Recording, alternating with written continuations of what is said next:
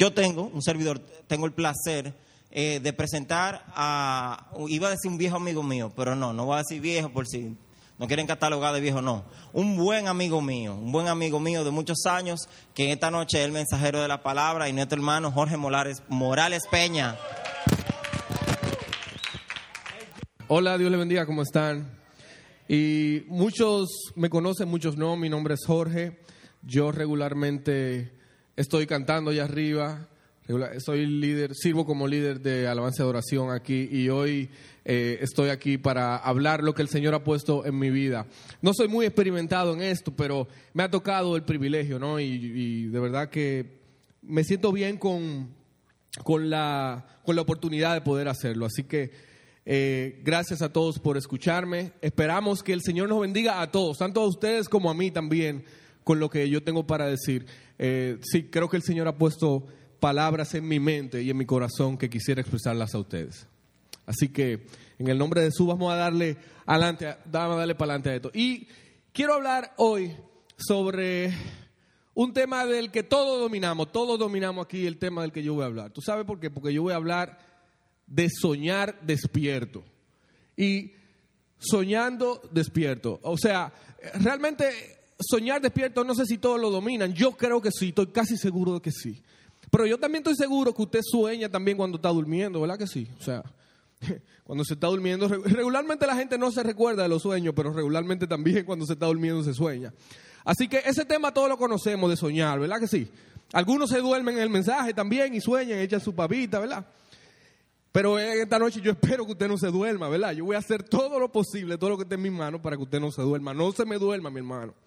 Y hay mucha gente también que se duerme en el trabajo. Mucha gente se duerme en el trabajo, sí. Pero para que usted no se duerma en el trabajo, o mejor dicho, para cuando usted se duerme en el trabajo, yo le traigo algunas soluciones, algunos consejos cuando usted se duerme en el trabajo. Imagínese que usted está durmiendo y viene el jefe y lo despierta. ¿Qué usted le va a decir? Ah, pues yo tengo algunos consejos que le pueden ayudar totalmente. Lo primero, ah, no, no, se fue para adelante. Dale para atrás. Ok, vamos a ver. Ok, déjame ahora. Eso, esta tecnología. No, se voló. Bueno, pero vamos, vamos a darle a este.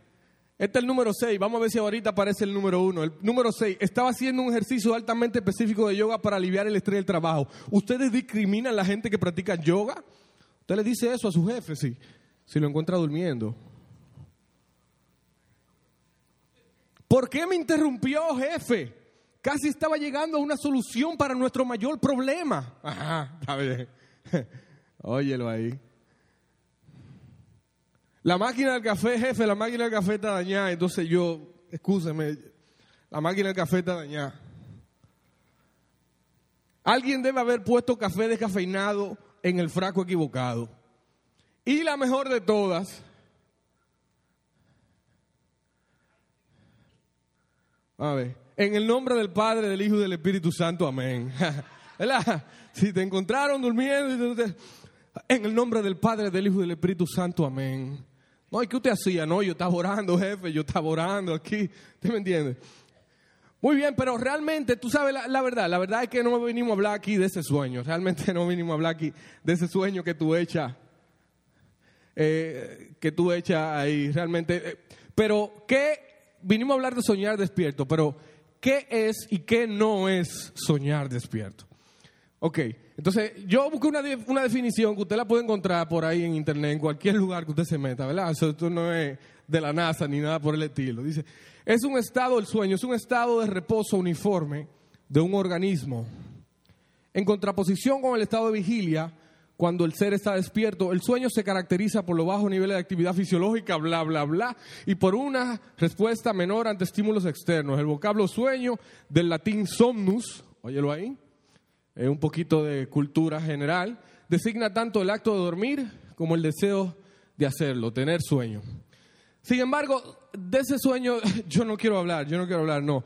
¿Tú sabes por qué? Porque eh, precisamente esta definición que está aquí se contrapone con lo que es soñar despierto. Porque dice ahí que tú no puedes estar en vigilia cuando tú estás soñando. Y yo estoy diciendo que tú estás soñando en vigilia. Y ahora, ¿a qué yo me refiero con soñar despierto? Me refiero a ese acto en el que usamos nuestra imaginación y conscientemente nos transportamos a una situación que anhelamos o despreciamos. Este es básicamente cuando solo usamos nuestra mente y nos colocamos en, por ejemplo, en una playa preciosa. ¿Cuántos se quieren colocar ahora mismo en su mente en una playa con todo lo power? ¿Tú me entiendes? Un cheilón, todo agotado. Uf, uf, qué heavy. Pero también cuando tú te imaginas como el dueño de tu propio negocio, wow, yo soy allá sentado con la pata para arriba, acá encaramado, y tráigame el cafecito, por favor. O con una familia saludable y cristiana, también es un, es un muy bonito sueño. O en un mundo donde reinen la paz y el amor, toda una reina de belleza, ¿verdad? Ahí. Y donde no hay carro público de tartalados, criminales de guerra, ni motorita también, es un sueño, ¿verdad? Oye, ojalá que algún día en este país haya Mercedes-Benz, conchando, ¿eh? Con un mañana, ah, precisamente. También cuando pensamos en la posible muerte de alguien querido, también a veces soña, a veces pensamos en eso, sí, pero, pero pensamos despierto en eso. ¿O qué hubiera sido de nosotros si Dios no nos hubiera encontrado? ¿O qué pasaría si perdemos nuestro empleo? Y yo pregunto, bueno, en fin, se trata de pensar en tu futuro. Y yo te pregunto, yo pregunto a todos, ¿quién no ha pensado en su futuro alguna vez? Todos lo hemos hecho, ¿verdad que sí? Así que Todito aquí sabemos de qué estamos hablando, de soñar despierto. Martin Luther King tiene uno de los discursos más famosos de todo el mundo y se llama así mismo, tengo un sueño, ¿verdad? De ese tipo de sueños que yo quiero hablar. Ahora bien, tú sabes, hay, varias situaciones que pueden pasar cuando tú tienes sueños y estás eh, despierto. Esos sueños despiertos que tú tienes, hay varias, hay varias cosas que se pueden dar. Una de ellas es que tú tengas ese sueño, wow, yo quiero esto. Tú luchas por eso fuertemente. Tú de verdad crees que Dios te está apoyando en ese sueño y ese sueño se da, ¿verdad? Pero también está el caso contrario. Tú luchas por ese sueño, tú estás fajado. Decir, ok, tú ves que las puertas se abren, pero al final tu sueño no se da. ¿Y qué pasa? ¿Y qué tú haces cuando, cuando pasa eso? ¿Eh? Por ahí dicen seguir, ¿verdad? Bueno, y yo quiero entonces que en ese tenor hablemos de José. Vamos a hablar de José. José. Génesis 37 al 47. No, escúchenme, no lo busquen porque es sumamente largo. Es una historia sumamente largo. Si usted tiene tiempo o, o no, si, no si tiene tiempo, léalo en su casa, por favor, el que no conoce bien la historia léalo en su casa, ¿ok? Y, va a ver de qué estamos hablando un poquito más profundamente aquí, pero no lo vamos a leer porque no, no hay suficiente tiempo para leer esos 10 capítulos.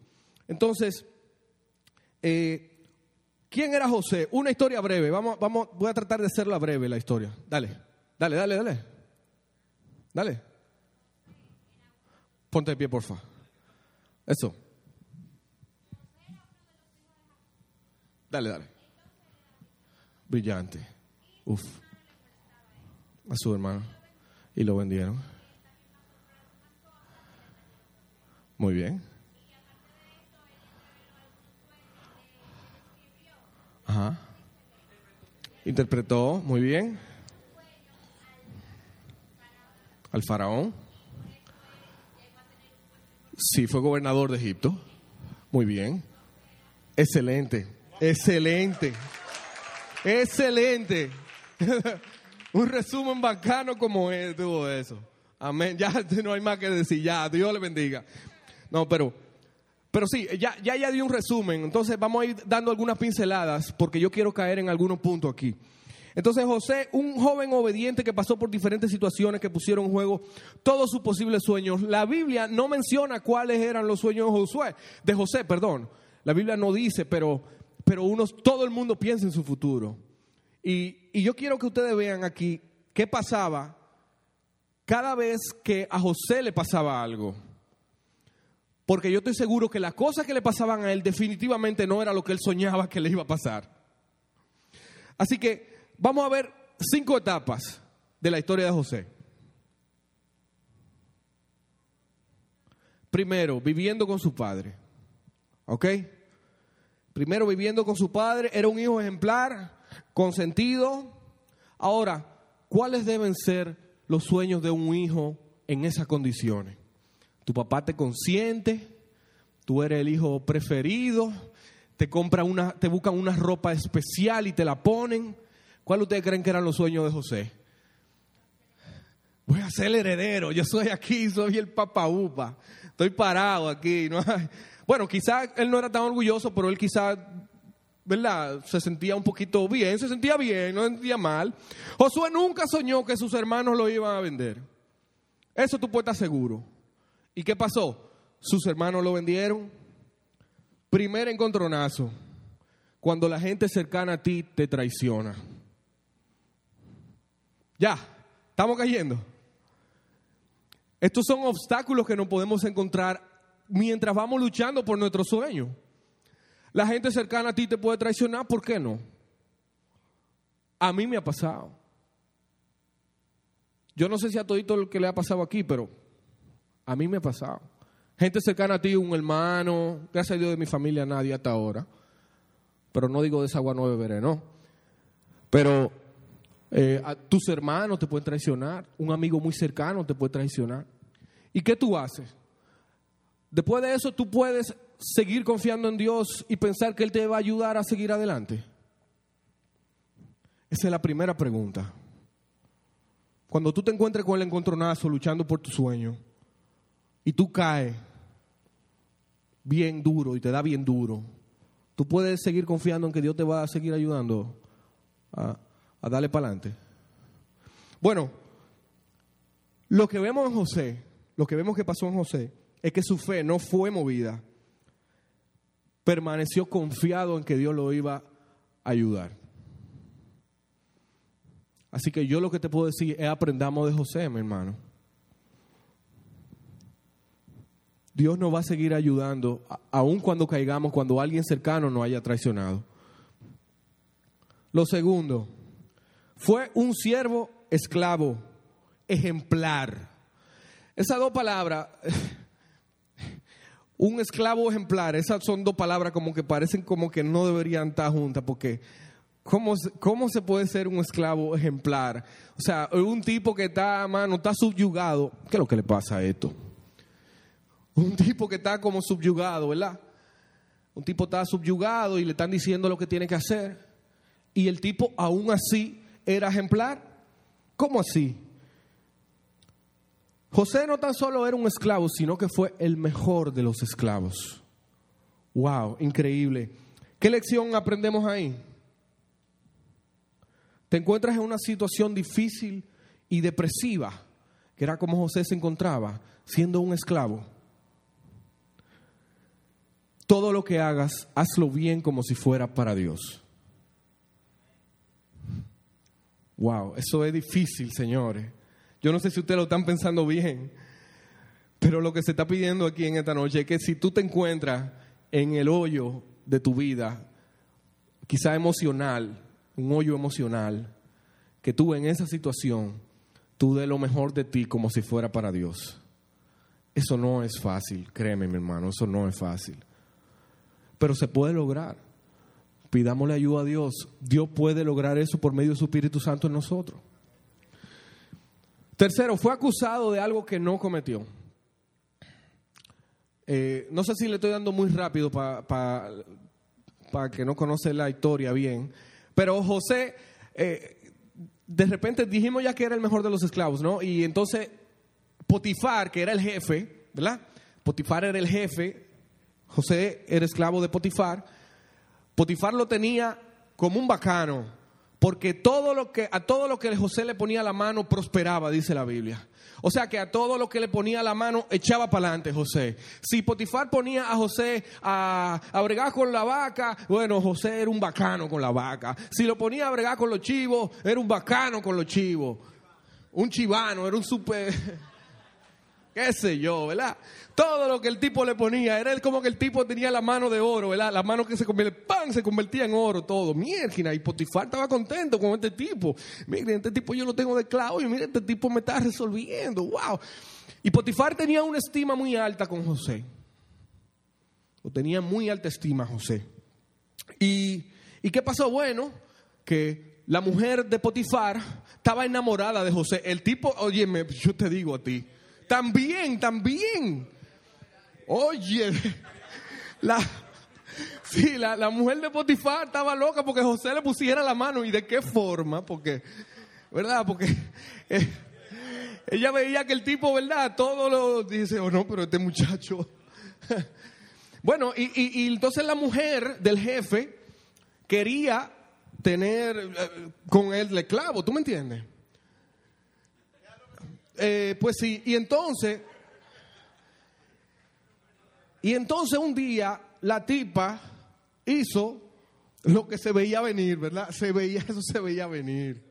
Se, se le tiró se le tiró al tipo y de mala forma. O sea, parece que fue como que lo agarró en un sitio que era en una esquina que estaba José y la tipa era así que iba, era, era galdeando era que iba.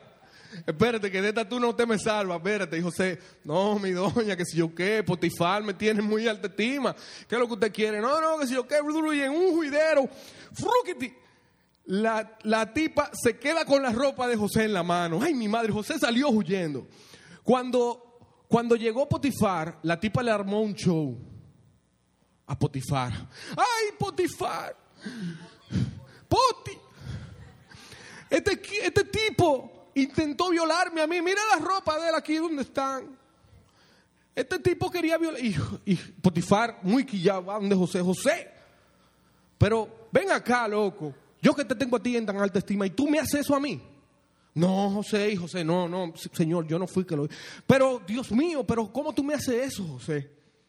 Ahora, en ese momento de la vida de José, ¿cómo parecían estar los sueños de José justo antes de que le pasara eso? Justo antes de que le pasara eso. ¿Cómo, cómo aparentaban la cosa para José? ¿Van viento en popa, mano? O sea, yo no sé, yo no sé eh, cuál eran, cuál eran sus pensamientos, pero definitivamente sus sueños que era, aunque sea tanto esclavo ahí, él estaba pensando, bueno, yo aquí me voy a fajar y me voy a ganar el respeto de Potifar, no sé, y yo voy a salir adelante aquí, tú verás que yo voy a salir de aquí, de esta esclavitud. Probablemente serán sus sueños. Y de repente, ¡pam! El segundo encontronazo. Los que te envidian y menosprecian también buscarán la manera de hacerte caer. Ay. No tan solo los que están cerca de ti, sino los que te menosprecian. Porque esas personas, eh, eh, ¿eh? esos rompesueños, ¿tú me entiendes? Eh, van a estar siempre buscando la manera de hacerte caer. Ahora, los sueños de José cayeron al piso, cayeron profundo y cayeron en el fondo de una prisión. ¿Tú sabes por qué? Porque Potifar, en vez de matar a José, dijo, no, loco, tú vas para la cárcel, tranquilo. Pero me hiciste una, pero, pero tú vas a meter preso, porque yo te tenía muy alta estima a ti. Pero tú vas a meter preso, te vas a meter preso. ¿Eh? Eso significa que mis sueños se pueden desmoronar una, dos, tres, etcétera veces y Dios solo me, me, pide que confíe, pues Él está viendo mi situación y tiene sueños para mí que trascienden el entendimiento de mi situación actual. O sea que yo entiendo que mi situación actual es de una forma, pero Dios lo único que me pide es que confíe, porque Él tiene cosas para mí más grandes que las que yo puedo entender. Si tú te encuentras en un momento depresivo ahora, o sea, por algún sueño que está en el piso, mano, Alguien te hizo una. Y tú tienes tu sueño en el piso ahora mismo. Dios lo que te pide, Dios lo que te dice es confía en mí. Yo tengo sueños para ti inimaginables. Ahora, seguimos con la vida de José. José cae en la cárcel y José revela los sueños de sus compañeros de celda. Este tipo es fenomenal, este tipo es increíble. O sea, yo soy psicólogo, ¿verdad? Y caigo en la cárcel por algo que, por un crimen que no cometí. ¿eh? Y ahí yo me voy a poner de que, de que a ayudar de que con psicología, de que a, lo- a lo- a los presos, que, ay no, mira mi hermano, yo te voy a ayudar con, no, ven, cálmate, no te deprima, que si, pero yo el primero que hay que hacerle algo es a mí. ¿Eh? Ahora, a veces nos resulta difícil entender que los dones dados por Dios son muchas veces para ayudarnos a salir de la situación difícil en la que nos encontramos después de ver un sueño deshecho que aparentemente era de Dios, es solo que no lo vemos. Déjame explicar un poquito más esto, ¿no? Sí, lo explico un poquito mejor. Tú estás en una situación, tú estás en la cárcel. Imagínate que tú estás en un proceso parecido al que está José, que está en la cárcel. Tú estás en el fondo de una prisión emocional. Ahora, regularmente nosotros no pensamos en los dones que Dios nos ha dado en esos momentos. José sí pensó en esos dones. Hubo un compañero de celda que tuvo un sueño y José interpretó ese sueño. Ahora bien, si tú te encuentras en una situación difícil, en un pozo emocional, en una cárcel emocional, Dios lo que te dice es, papá, acuérdate que yo te di dones a ti. Acuérdate que yo te he dado habilidades a ti. ¿Por qué tú no la usas ahora? Úsala ahora. Por último, José revela el sueño del faraón. Tú sabes, aquí hay algo, aquí hay algo que me interesa mucho. Eh, déjeme decirle que José revela el sueño de los compañeros de celda y hay un copero y hay un, ¿qué es lo que más hay? Hay, un, un panadero, ¿verdad? Un copero y un panadero y él le dice, y él le dice al panadero, y él le dice al panadero, papá, a ti te van a matar y al copero le dice, loco, a ti te van a sacar de la cárcel. Qué fuerte, ¿eh? Y le dijo al copero, cuando te saquen de la cárcel, acuérdate de mí. O tú estés con el faraón, acuérdate de mí, le dijo al copero. Y de repente el copero llega donde el faraón. Y pasan dos años, mano. Dos años. Mucha gente critica al copero porque después de dos años fue que le vino a decir al faraón, pero tú sabes qué, le vino a decir en el momento preciso. Porque es que las cosas de Dios no son a lo loco, manito. Entonces le vino a decir en el momento preciso al faraón, ¡Ey! El faraón tuvo un sueño y el, y el copero le dice, ¡Ey! Soy José. ¿Cómo que? No. Y le dice, faraón, mira, en la cárcel hay un tipo que, interpreta sueños, mano. Porque habían pasado eh, los otros verdugos del faraón y que tratando de interpretar el sueño y el faraón, oye, esto no sirve, esto ninguno sirven. Le dice, pero loco, pero mira, hay uno en la cárcel que puede meterte mano con el sueño que tú tuviste. Puedes resolver, sí, el, tipo interpreta, sí, el tipo es un verdugo en eso, mano. A mí me dijo lo que había una vez. Ah, pues está tráigamelo. José reveló el sueño del faraón y ustedes saben que lo nombraron como gobernador de Egipto. Ahora bien, cuando llegue el momento de ver tu sueño hecho realidad, ¿serás capaz de darle la gloria a Dios? José en ese momento, yo no sé si ese era su sueño. Yo sé que algo grande pasó con su vida en ese momento. Él quizá tenía otro pensamiento, él quizá quería otra cosa, pero Dios le estaba diciendo, loco, mira, a ti yo te estoy preparando para algo mayor de lo que tú te estás imaginando. Cuando llegue el momento de ver tu sueño alcanzado, tú podrás ser capaz de darle la gloria a Dios. Y si no llega el momento, ¿serás capaz de aceptarlo y darle las gracias a Dios? También. Si tú no ves tu sueño realizado, si tu sueño se cayó, imagínense que José no lo hubiera nombrado gobernador de Egipto en ese momento, sino que lo hubieran vuelto, ah, está bien, ya resolviste, vuelve para la cárcel ahora, tranquilo. ¿Y qué pasa ahí? Tú eres, somos nosotros capaces de darle las gracias a Dios, las gracias a Dios en ese momento. Decir, ay Señor, volví para la cárcel, muchas gracias, Dios mío. Sí, sí, sí.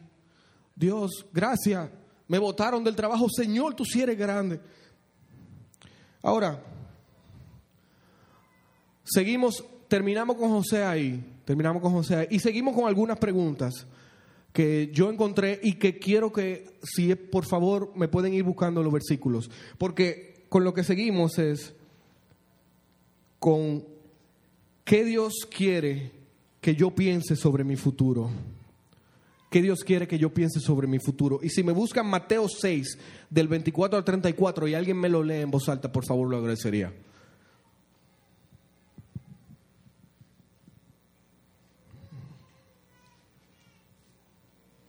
Dale. Mateo 6, 24 al 34. Nadie puede servir a dos de sus señores, pues menospreciaría a uno, llamará al otro, o querrá mucho a uno y despreciará al otro. No se puede servir a la vez a Dios y a la riqueza. Por eso le digo, no se preocupen por su vida. ¿Qué comerán o beberán? Ni por su cuerpo, cómo se vestirán. ¿No tiene la vida más valor que la comida y el cuerpo más que la ropa? Fíjense en las aves del cielo, no siembran, ni cosechan, ni almacenan en graneros. Sin embargo, el Padre Celestial las alimenta. ¿Quién de ustedes, por mucho que se preocupe, puede añadir una sola hora al curso de su vida? ¿Y por qué se preocupan por la ropa? Observen cómo crecen los lirios del campo, no trabajan ni hilan. Sin embargo, les digo que ni siquiera Salomón, con todo su esplendor, se vestía como uno de ellos. Si así viste Dios a la hierba que hoy está en el campo y mañana es arrojada al horno, no hará mucho más por ustedes, gente de poca fe. Guay. Así que no se preocupen diciendo, guay, lo dije yo, no tenga. Ok. Así que no se preocupen diciendo qué comeremos o qué beberemos o qué nos vestiremos. Porque los paganos andan tras todas esas cosas y el Padre sabe que ustedes lo necesitan. Más bien busquen primeramente el reino de Dios y su justicia y todas estas cosas les serán añadidas. Por lo tanto, no se angustien por el mañana, el cual tendrá sus propios afanes. Cada día tiene ya su yo lo que veo ahí, yo lo que veo ahí es que Dios no quiere que yo me trece sobre mi futuro. Eso es lo primero. Si hay un sueño que te está estresando, investigalo bien. ¿Qué cosas me están estresando cuando yo sueño con mi futuro? ¿Qué cosas me están estresando cuando yo sueño con mi futuro? Segundo, yo veo otra cosa aquí. Dios quiere que yo conozca más profundamente a Jesucristo. Eso, aun, cuando parezca tan cliché en una prédica, esa es la realidad, mi hermano. Eso es lo que Dios quiere que tú pienses, eso es lo que Dios quiere que tú pienses, eso es lo que Dios quiere que tú te enfoques. Si me lee alguien, por favor, segunda de Pedro 1, 2 y 3. Rapidito, porfa.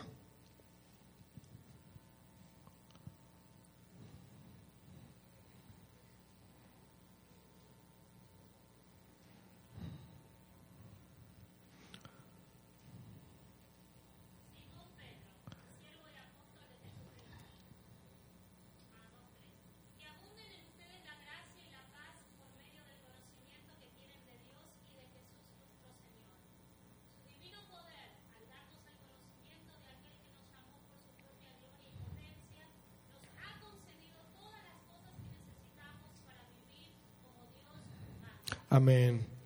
Ahí yo entiendo que Dios quiere que yo conozca más profundamente a Jesucristo. Ahora, ¿cómo puedo incluir en mi vida actividades que me permitan conocer más a Jesucristo? Esa es una pregunta retórica y para que usted reflexione, ¿ok? Tercero, Dios quiere que yo me concentre en meditar su palabra y en buscar primeramente el reino de Dios. Ya lo leímos en Mateo 6:33. Fausto lo leyó ahorita. Buscar primeramente el reino de Dios y su justicia. Y Josué 1, 7 al 9. Por favor, alguien.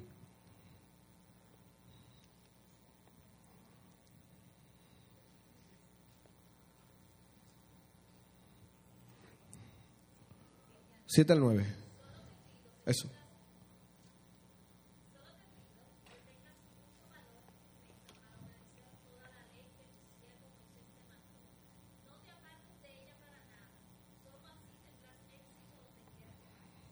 Ahora, ¿con qué cosas estoy llenando mi cabeza? Cosas que no aportan nada a mi crecimiento integral. ¿Estoy poniendo en primer lugar el reino de Dios? Y tú me dirás, bueno, Jorgito, ya yo tengo mi sueño planificado y yo te pregunto, eso, ¿te has puesto a pensar cómo impactarán tus sueños en el reino de Dios? ¿Has pensado alguna vez cómo transformar el mundo con tus sueños? ¿Tú te has hecho esa dos preguntas alguna vez? ¿Tú has puesto tus sueños en la mano de Dios? Esta es una de las ocasiones en las que considero debemos ser como niños y soñar cosas imposibles para nosotros. Pololo, hazme el favor, tenemos un video que yo quiero que ustedes vean que habla, es un niño hablando. Y vamos a ver qué nos dice ese niño.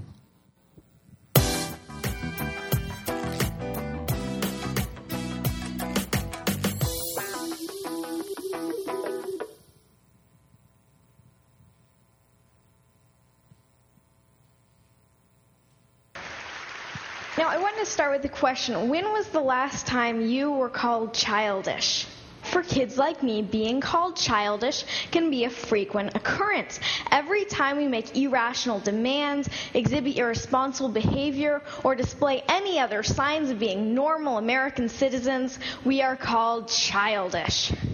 Which really bothers me. After all, take a look at these events imperialism and colonization, world wars, George W. Bush. Ask yourself who's responsible?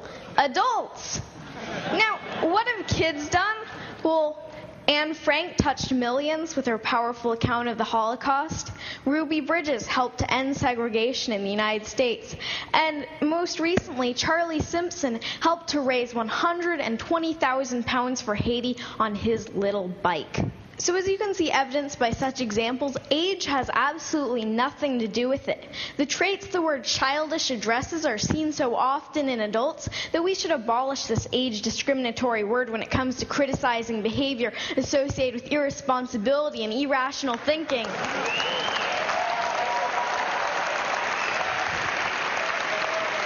Thank you. Again, who's to say that certain types of irrational thinking aren't exactly what the world needs? Maybe you've had grand plans before, but stopped yourself thinking, "Ugh, that's impossible, or that costs too much, or that won't benefit me. For better or worse, sweet kids aren't hampered as much when it comes to thinking about reasons why not to do things. Kids can be full of inspiring aspirations and hopeful thinking, like my wish that no one went hungry or that everything were free, kind of utopia. How many of you still dream like that and believe in the possibilities? Sometimes a knowledge of history and the past failures of utopian ideals can be a burden because you know that if everything were free, then the food stocks would become depleted and scarce and lead to chaos. On the other hand, we kids still dream about perfection. And that's a good thing because in order to make anything a reality, you have to dream about it first. Adults and fellow Tedsters, you need to listen and learn from kids, entrust us, and expect more from us. You must lend an ear today because we are the leaders of tomorrow, which means we're going to be taking care of you and your old and senile. No, no, just kidding. Actually, um, no, really, we are going to be the next generation, the one who will bring this world forward. And in case you don't think that this really has meaning for you, remember that cloning is possible, and that involves going through childhood again, in which case you will want to be heard just like my generation. Now, the world needs opportunities for new leaders and new ideas. Kids need opportunities to lead and succeed. Are you ready to make the match? Because the world's problems shouldn't be the human family's heirloom. Thank you. Thank you. Thank you. Cuando la piedra hablan. Yo, yo debería de sentarme ya porque... Ahora, últimas recomendaciones, últimas recomendaciones. Voy a acabar ya aquí. Si no te has puesto a pensar seriamente sobre tus sueños, este es un buen momento. Cuando llegues a tu casa, busca un espacio donde puedas meditar tranquilamente y con lápiz y papel comienza a escribir esas cosas que siempre has querido lograr y pásalas por los filtros ya, que ya mencionamos. ¿Cuáles son esos filtros?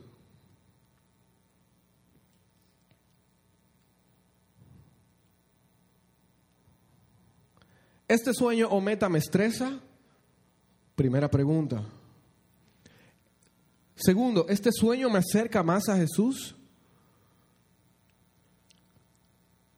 Tercero, ¿este sueño aporta a mi crecimiento espiritual, físico, social y emocional?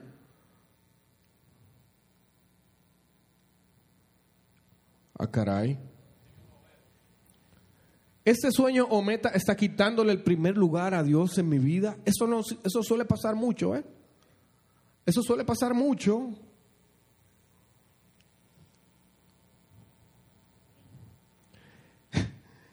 ¿Qué impacto tendrá este sueño en el reino de Dios? ¿Cómo Dios puede usarlos para transformar el mundo? Hace, hazte esa pregunta cuando tú llegas a tu casa. Y recuerda que un sueño apoyado en tus propias fuerzas solo te beneficiará a ti.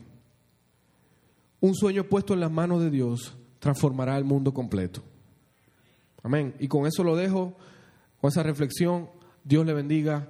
Gracias por escuchar. Fauto.